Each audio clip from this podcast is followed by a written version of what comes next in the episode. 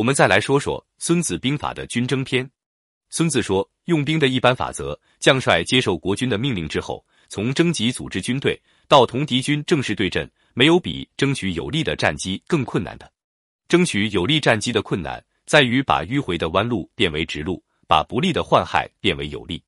所以，用迂回的路线，并以小利引诱敌人，比敌人后出动而先期到达会战的地点，这就是懂得弯路和直路的道理。军争有其有利的一面，同时又有其危险的一面。如果携带所有的辎重与敌争利，就会赶不上；如果放弃所有的辎重去与敌争利，辎重就会损失。因此，卷起盔甲急进，昼夜不停，加速赶路，走上一百里地与敌争利，那么三军将领就可能都会被俘。体力强壮的士卒跑在前面，体力疲惫低士卒落在后面。一般只会有十分之一的兵力可以按期到达。走五十里路去与敌争利，上将军会受损折；一般只有半数兵力可能按期到达。走三十里路去与敌争利，一般只有三分之二兵力可以按期到达。所以，军队没有辎重就会灭亡，没有粮食就会灭亡，没有基础就会灭亡。所以，如果不了解各国诸侯的打算，就不能与之结交；不掌握山林、险阻、沼泽等地形，就不能行军；不使用向导，就不能得地利。所以，用兵打仗要靠全变才能成功。根据条件是否有利而决定其行动，以分散和集中为变换战术。所以，军队行动快起来像疾风，慢起来像森林；对外掳掠像烈火，按兵不动像山岳，不可窥测像阴天，攻击冲锋像雷霆。掳掠相异，分夺民众，扩张领土，分夺财物，权衡利害得失，而后相机行动。预先掌握弯路与直路关系的，就能获胜。这就是战争的法则。军政说，作战中用口令指挥听不到，所以设置金鼓；用眼睛看不到，所以设置旌旗。金鼓和旌旗是用来统一全军行动的。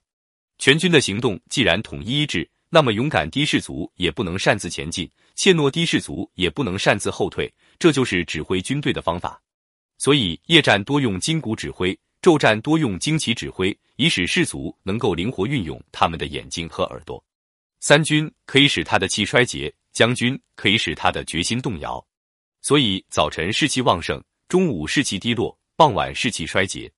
善于用兵的人要避开敌人旺盛的士气，待敌士气懈怠衰竭之时进攻，这是掌握士气而用兵。